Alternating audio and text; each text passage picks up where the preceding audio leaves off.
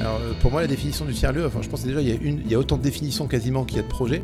Ça veut dire surtout euh, bah, rencontrer son voisin. Croiser euh, des gens euh, complètement différents euh, pour euh, leur donner envie de faire des choses ensemble.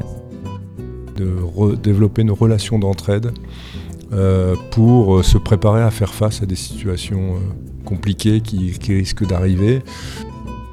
On sait que ça sera difficile de les faire venir vraiment et de les impliquer parce que tout simplement c'est pas leur culture au départ. Donc il faut qu'on on génère cette culture et cet accompagnement, on sait que ça prend du temps. On lutte depuis le début hein, sur euh, le bazar pour ne pas appeler ça forcément tiers-lieu, mais bon, on n'a jamais rien trouvé de mieux pour l'instant, donc voilà. Si les tiers-lieux sont bien ces nouveaux lieux du faire ensemble et de la collaboration, on se demande bien si ces acteurs eux-mêmes collaborent entre eux et comment ils le font? On se dit aussi que faire collaborer autant de gens qui se disent experts de collaboration, ça doit pas être évident.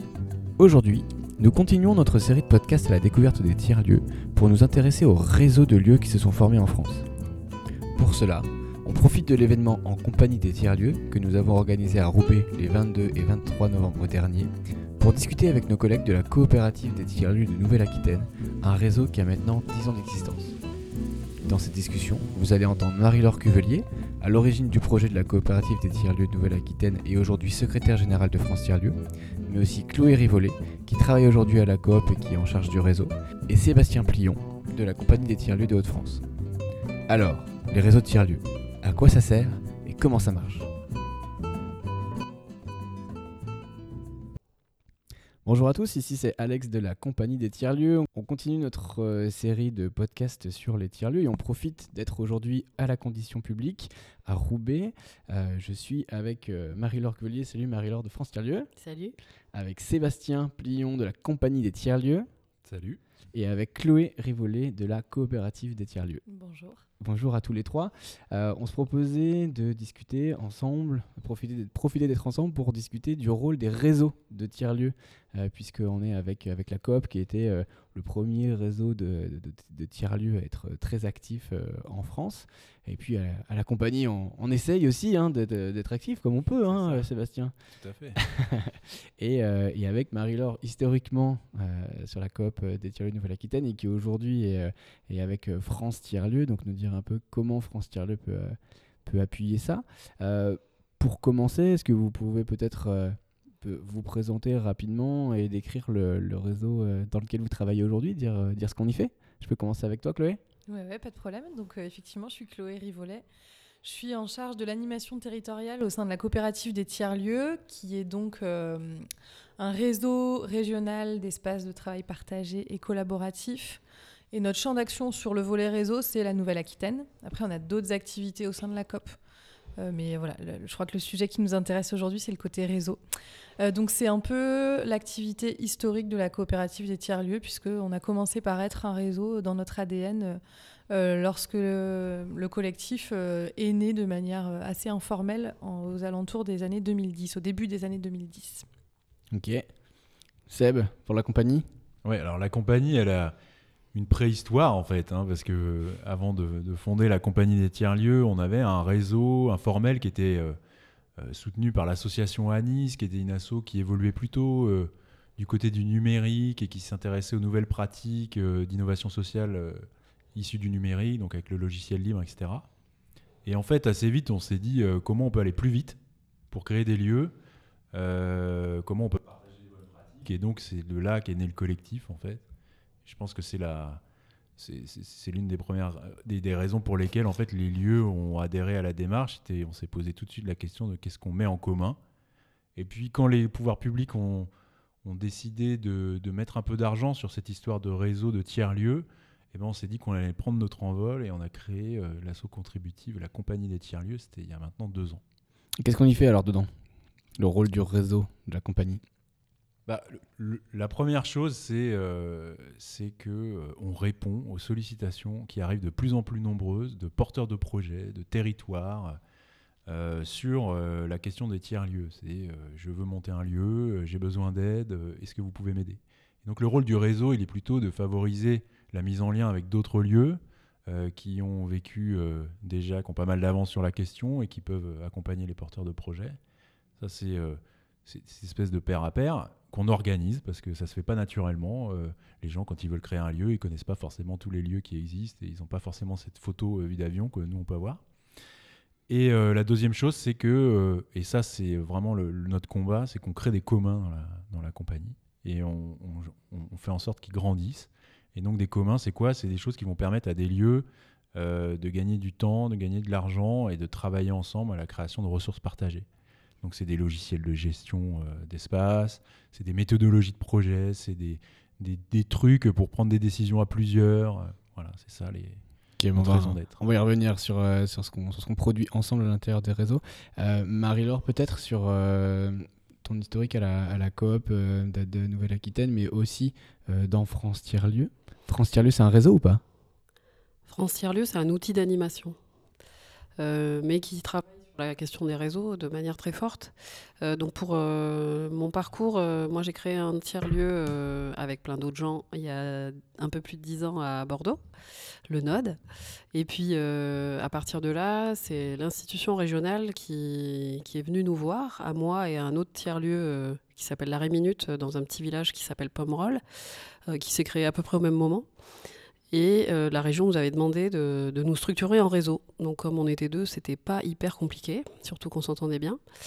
Euh, et à partir de là, voilà, on a, accueilli finalement les porteurs de projets euh, qui venaient nous demander de partager nos expériences. Et de fil en aiguille, le, réseau s'est constitué naturellement. L'épisode France Tiers-Lieu, donc qui est beaucoup plus récent, qui émane d'un rapport ministériel écrit en 2018 par euh, Patrick Lévivets, le président de la Fondation Travailler Autrement, euh, sur une commande de Julien de Normandie, à l'époque à la cohésion des territoires. Il y a une préconisation à la fin de ce rapport qui dit que les acteurs souhaitent se doter d'une instance nationale. on ne sait pas si elle aura un rôle de fédération ou quoi, mais c'est quelque chose qu'on a essayé de faire ces dix dernières années plein de fois d'ailleurs, hein, de, façon plutôt informelle. Il y avait une communauté Coworking France, euh, euh, et puis bah, après il y a, les Fab Labs qui se sont structurés au niveau national. Il y a aussi la médiation numérique qui s'est structurée. Donc euh, il y avait des tentatives comme ça de, rassemblement au national pour les tiers-lieux, mais tous les mouvements, toutes les, disons, les tendances du mouvement ne s'y retrouvaient pas. Donc voilà, l'idée de France Tiers-Lieu, c'est d'aligner les planètes et comment on met tout le monde autour de la table et comment on essaye de mobiliser enfin des moyens conséquents pour euh, soutenir l'émergence des tiers-lieux et leur développement dans tous les territoires. Alors une question qu'on peut se poser, notamment avec la, avec la COP, c'est en effet, euh, donc la Nouvelle-Aquitaine, c'est la région dans laquelle euh, on a le recul le plus important sur l'existence d'un réseau quels sont les effets du fait d'avoir eu un, un, réseau de tiers-lieux? Depuis combien, combien d'années on, on, on l'a dit ou pas? Ça fait combien de temps? On dit depuis 10 ans en fait. Puisque, depuis 10 ans Effectivement. Ok, alors du coup, c'est quoi l'effet d'avoir eu un réseau depuis si longtemps sur le territoire par rapport à d'autres régions? Qu'est-ce qu'on peut constater? Pour moi, il y a deux, deux principaux effets. Euh, le maillage territorial en tiers-lieux. Donc là, on sort d'un recensement annuel euh, où on dénombre 285 tiers-lieux à l'échelle de la région Nouvelle-Aquitaine. Bon, il s'avère que c'est aussi une des plus grosses régions euh, en France, donc ceci explique cela. Mais, euh, mais en tout cas, voilà, il y a quand même beaucoup de tiers-lieux un peu partout euh, sur le territoire, même si il y a des zones, je pense à la Corrèze, aux Deux-Sèvres et un petit peu au Lot-et-Garonne, où il y aurait certainement des, des, territoires qui aurait besoin d'avoir un tiers-lieu, euh, mais, mais, pour des raisons euh, parfois politiques, culturelles, les choses se font pas. Bon, grosso modo, on est plutôt bien doté, on va dire, en termes de tiers-lieu. Et après, euh, l'autre effet, et alors du coup, est-ce que c'est la cause, la conséquence? C'est quand même qu'on a une, une politique publique régionale en faveur des tiers-lieux qui est assez remarquable, voire exemplaire. Et alors justement, tu, parlais de cause ou de conséquences qu'est-ce qui, de l'œuf ou de la poule, fait qu'on a un, dynamisme du réseau de tiers-lieux en Nouvelle-Aquitaine? Est-ce que c'est la, politique publique, la volonté, euh, la volonté politique, ou est-ce que c'est le fait d'avoir un réseau dynamique d'acteurs euh, qui est un terrain favorable à ce que bah, euh, la collectivité se rende compte qu'il y a un intérêt à soutenir et donc à mettre de l'argent? Peut-être Marie-Laure, tu veux... Mmh. Bah, c'est un cercle vertueux. la poule et l'œuf, ça peut être un cercle vertueux. Euh, et donc, euh, en termes de politique publique, déjà, il y a une, posture de la collectivité qui, je pense, est assez exceptionnelle. Surtout, euh, c'est pas pour euh, faire la lèche-botte, maintenant que je vois au national comment ça se passe dans les autres régions, je peux vraiment affirmer que la posture de la collectivité est, très particulière et très positive, c'est-à-dire ils interrogent les acteurs, déjà ils les engagent à, s'auto-structurer entre eux sans faire d'interventionnisme. Et euh, la politique publique, ils l'ont écrite avec les acteurs en leur demandant euh, qu'est-ce qui vous a manqué quand vous avez fait vos tiers-lieux, qu'est-ce qui vous aurait permis d'aller plus vite? Et cette euh, politique-là, ce, règlement d'intervention, il est réinterrogé tous les deux ans pour savoir si ça colle toujours aux besoins du terrain, si ça ne crée pas d'effet d'aubaine, et qu'est-ce qui manque et qu'est-ce qu'on pourrait modifier pour que ce soit encore plus adapté aux attentes des acteurs. Donc ça, c'est précieux. Et après, je crois, euh, par rapport à ce que disait Chloé sur l'aspect réseau, c'est que la, la force euh, en Nouvelle-Aquitaine, c'est que les tiers-lieux sont nés, avec, il y avait déjà un réseau. Euh, donc il y a cette culture du réseau qui est dans l'ADN de tous les tiers-lieux de Nouvelle-Aquitaine. Ils ont d'abord forcément participé à un événement, un regroupement local, un petit ramdam, euh, voilà, qui leur a permis de rencontrer euh, plein d'acteurs, qui ça crée une espèce d'émulation euh, spontanée qui est hyper riche et qui, et qui est un, vecteur d'accélération pour, pour l'émergence de ces lieux. Ok, on a beaucoup parlé, on a fait une première table ronde ce matin, on a beaucoup parlé de, de de, de croisement entre les lieux, pas simplement dans la communauté des, lieux. Sébastien, est-ce que ça passe par le réseau, ça, euh, le fait de développer les communs? Non, non, mais la, la question des communs et de l'échelle de, réseau, elle est, hyper intéressante, mais elle se joue à plusieurs échelles en fait. Et notamment, ce que je disais tout à l'heure sur la, culture numérique qu'on a, c'est sûr qu'un outil numérique en open source, euh, il est aussi bien accessible aux gens en, en PACA que en, dans les Hauts-de-France et que donc cette logique de réseau territorial, euh, elle joue peu sur euh, certains communs. Après, euh, les questions de communs, elles, elles règlent aussi avec des questions de communauté. Et donc c'est des gens, et donc aujourd'hui on s'en aperçoit quand même avec une acuité particulière, mais les gens ils ont besoin de se rencontrer, ils ont besoin de se connaître, ils ont besoin de s'apprécier, et ils ont besoin de se remotiver. Quoi. Quand on porte des projets de lieu, c'est un peu les montagnes russes. Quoi. Il y a des moments on est hyper enthousiaste, puis d'autres, faut quand même nous ramasser la petite cuillère. Donc, en fait, ce, travail de, communauté, moi, je trouve qu'il a du sens au niveau territorial. Euh, alors, après, on peut discuter des échelles. Il y a des bassins de vie qui sont pertinents. Il y a des réseaux euh, qui, se montent à des échelles euh, bon, plutôt intercommunales, mais ça, ça peu importe. En fait, la, la, question de la structuration territoriale, là, du coup, elle prend sens avec l'acteur public. Lui, il a besoin d'avoir des relais territoriaux pour structurer son action publique. Et donc, quand il parle à des lieux en direct, il lui manque tous les autres, en fait. Et donc, il faut cet, étage intermédiaire. Alors, il prend la forme d'un réseau formel ou informel, euh, ça, euh, on peut discuter, mais en tous les cas, il ne peut pas, euh, comme ça, juste saupoudrer des aides sur des lieux de façon relativement arbitraire, hein, parce qu'il n'a pas la connaissance euh, forcément de, de l'ensemble du, du, réseau sur son territoire. Et donc, du coup, il a besoin de ce type d'intermédiaire. Soit l'intermédiaire, il est indépendant, il est il, il, gère pas de lieux, etc. Soit il est constitué de la communauté des lieux. Et donc c'est là où, euh, où euh, la façon de construire le réseau elle est intéressante. Quoi. Alors comment ça se passe alors entre France Tierlieu qui, euh, qui incarne un petit peu, euh, qui, qui, a pris ce rôle d'incarner un petit peu la, diversité des lieux et donc qui peut jouer un peu ce rôle de, de réseau de la façon dont tu l'as décrit, et les réseaux régionaux qui sont euh, plus proches des, des lieux territoriaux, comment ça fonctionne aujourd'hui, comment France Tierlieu se nourrit de, de ces réseaux, est-ce que France Tierlieu agit pour l'émergence de, de nouveaux réseaux là, où, là où, là où il n'en existe pas? euh, donc France Tiers-Lieu est en phase de, définition, en phase de préfiguration. Justement, on a, deux ans, on est à la moitié de, ce, de ces deux ans pour, euh, pour s'auto-déterminer avec l'ensemble des acteurs. Et, donc c'est la clé. Moi, je pense qu'il ne faut pas qu'on soit un réseau et qu'on se substitue à l'existant. Enfin, je suis bien placée pour dire que je crois beaucoup à l'échelon régional.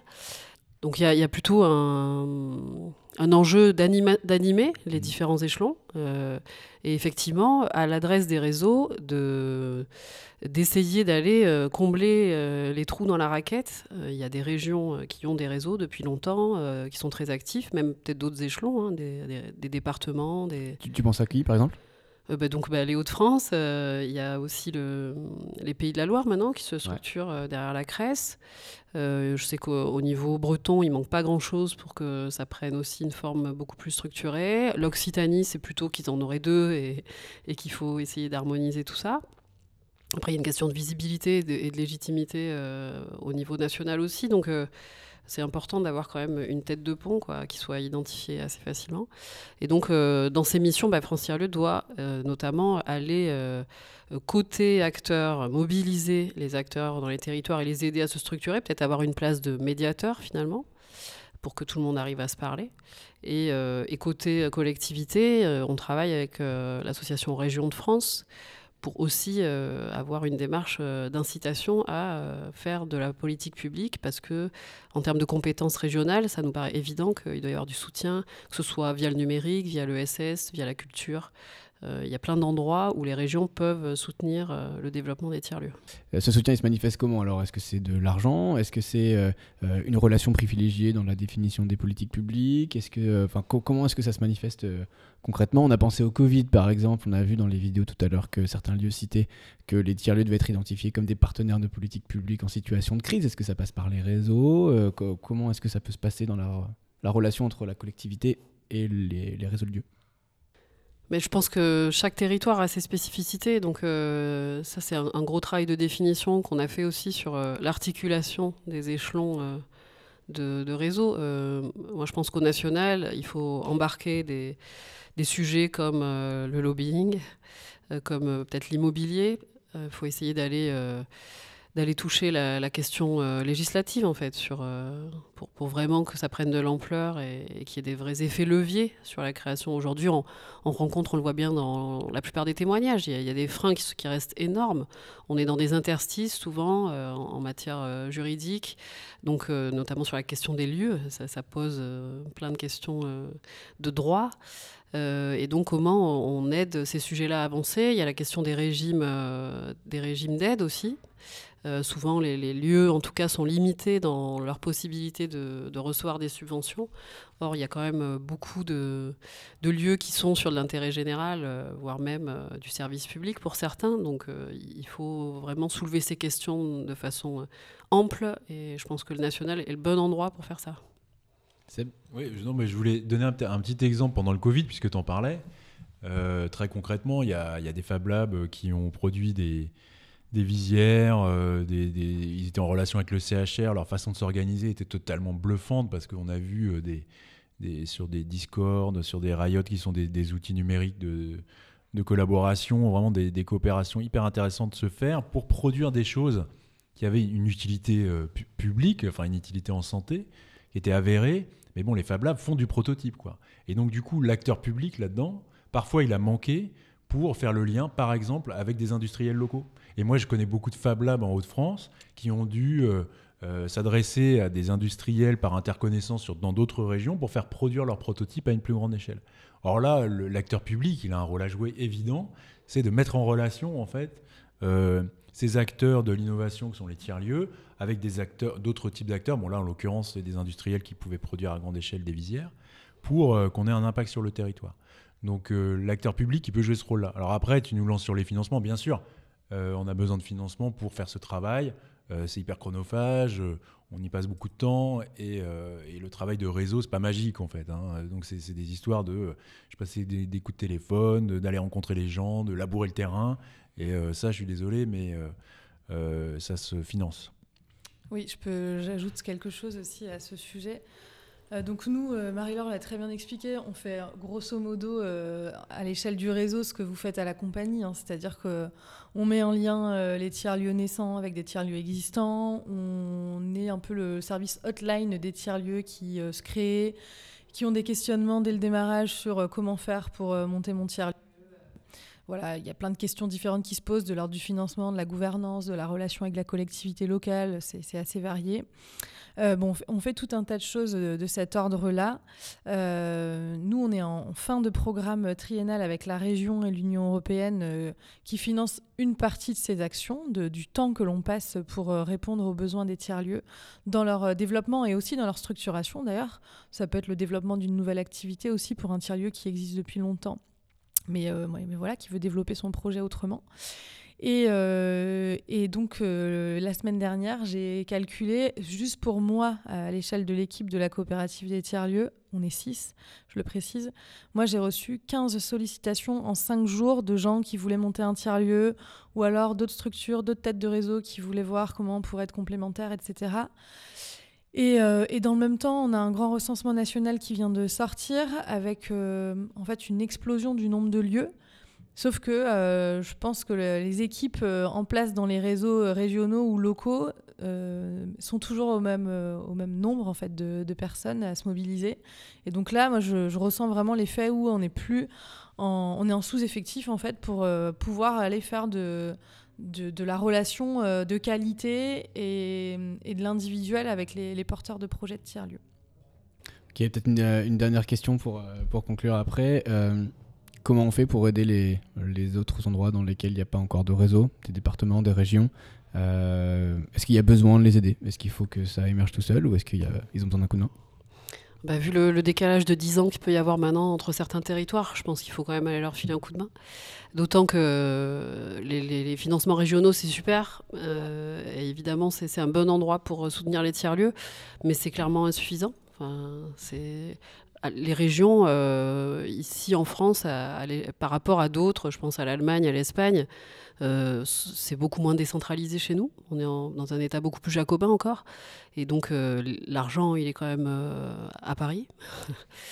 donc, c'est aussi l'idée de, France Tiers-Lieu, en fait. C'est qu'il faut aller chercher l'argent là où il se trouve. Et c'est ce qu'on est en train de faire. On voit de toute façon ce qu'on a pu mobiliser, ne serait-ce que pour créer l'assaut, c'est assez dingue. on n'est pas sur les mêmes échelles, en fait. Donc, euh, ben, on va taper à toutes les portes, à tous les ministères, euh, pour, euh, on s'adapte à ce, fonctionnement en silo pour, pour exprimer les besoins du terrain et essayer de, aussi de flécher finalement dans les territoires à travers des dispositifs nationaux euh, j'ai envie de dire, par défaut. Hein. C'est sûr que ce serait mieux que ce soit les collectivités locales qui s'emparent euh, euh, pour faire émerger notamment des réseaux locaux. Ça paraît plus logique, mais là où on est vraiment dans l'inertie la plus totale, eh ben, on va plutôt aller chercher de la fabrique de territoire, ce genre de dispositif aujourd'hui en place. Merci Marie-Laure. Sébastien, Chloé, pour, pour conclure, un message pour les futurs réseaux de France et de Navarre bah, du coup, euh, même notre site internet, on l'a mis en commun et en open source. Donc, si vous voulez créer un réseau et que vous avez besoin d'un site, vous pouvez euh, nous solliciter. Et voilà, c'est pour dire que euh, on essaye au maximum de documenter ce qu'on fait, de partager pour que les autres aillent plus vite. Et puis, vous allez, si vous nous contactez, trouver beaucoup de bienveillance par rapport à votre démarche parce qu'on pense que c'est nécessaire quoi, pour le territoire. Et nous, c'est exactement pareil, on documente beaucoup. Après, on, est, on intervient aussi, euh, soit lors d'événements, soit maintenant en visioconférence beaucoup, auprès de, voilà, de collectifs qui veulent lancer des initiatives équivalentes dans leur région. On a eu effectivement il y a une, naissance d'un réseau en Bretagne euh, avec euh, trois personnes principalement à l'initiative. Et eh ben, on les a embarqués sur un de nos petits ramdam euh, en mars dernier. Ça c'était juste avant le Covid, le confinement, tout ça. Mais n'empêche que voilà cette mise en relation et cette comment comment dire cette le fait de baigner dans notre, nos événements avec notre réseau, ça, ça, galvanise aussi et ça donne envie. Et puis après, on a une formation qui s'appelle Piloter un tiers-lieu, qu'on déploie dans de nombreuses régions et notamment dans les Hauts-de-France euh, grâce à nos homologues, la compagnie des tiers-lieux. Euh, et ça, je trouve que c'est une manière pour chaque réseau de faire quelque chose, en fait, d'être dans l'action collective avec d'autres tiers-lieux, puisque cette formation, elle, mobilise de, plusieurs personnes qui interagissent dans les tiers-lieux pour euh, venir former des futurs facilitateurs ou facilitatrices de tiers-lieux. Donc déjà, il y a cette dimension de faire réseau entre tiers-lieux existants. Et puis pour les stagiaires qui intègrent la formation, c'est aussi une manière d'être en réseau dès le départ, euh, dès la création du lieu. Euh, voilà, c'est vraiment le côté euh, action et, faire. Les réseaux, les réseaux, c'est y a que ça de vrai, surtout dans les tiers-lieux en fait. La démarche de création d'un tiers-lieu, c'est faire réseau près de chez soi. Donc, si vous êtes porteur de projet, il faut adhérer au réseau près de chez vous. Vous y gagnerez un temps précieux, une énergie fondamentale pour avancer dans votre projet. Et donc, oui, moi, je, je suis une convaincue des réseaux. Ça marche. Ben, merci à tous les trois. Et, euh, et, bon appétit. Et à tout à l'heure. Salut. Un grand merci à nos trois invités pour la qualité des échanges. J'espère que cet épisode vous aura permis d'en savoir plus sur les réseaux de tiers-lieux. Quant à nous, on se retrouve très vite pour une nouvelle émission à la découverte des tiers-lieux. A bientôt.